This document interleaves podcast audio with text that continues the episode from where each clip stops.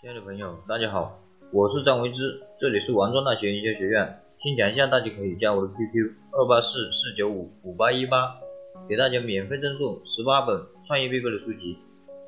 今天我们继续来给大家分享一个大学生的创业故事。郑小龙开学半个月赚了十六万。今年八月底，武汉科技大学建筑学专业的郑小龙每天忙着盘点各种货物预订和到货情况。他和他的小伙伴们抢夺新生入学商机，辗转多个高校售卖生活用品，在半个月里总共获利十六十六万块钱。从大一开始，郑小龙先后在多个公司做过兼职，帮人拍过微电影，也曾经在微软公司实过习，一年赚下了两万多块钱。郑小龙在网上搜索创业信息的时候，发现了新生入学生活用品这个很有市场。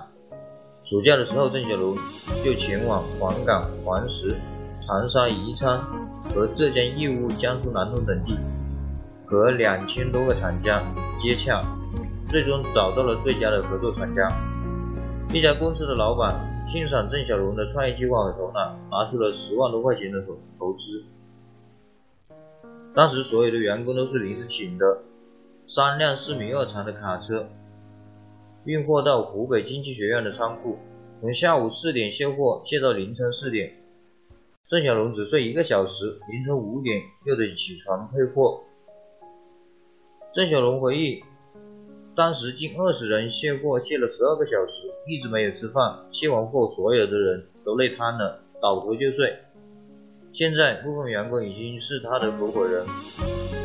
郑小龙做起生意经，做的是头头是道。一些生活用品价格并不贵，拼的就是薄利多销。要赚钱，必须控制成本。进货渠道十分关键。一个蚊帐从厂家直接进货，比从汉正街拿货要便宜近一半。防晒用品三件套。蚊帐等商品直接从江苏南通厂家那边进货，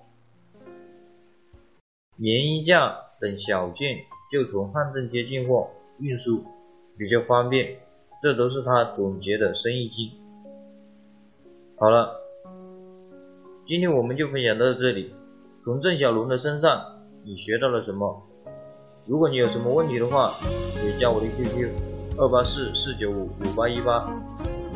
我给大家准备了礼物，免费送给大家十八本受用一生的书籍，内容包括人生规划、行为习惯、销售策略、营销策略、职业训练、团队建设等等。我们下次见，拜拜。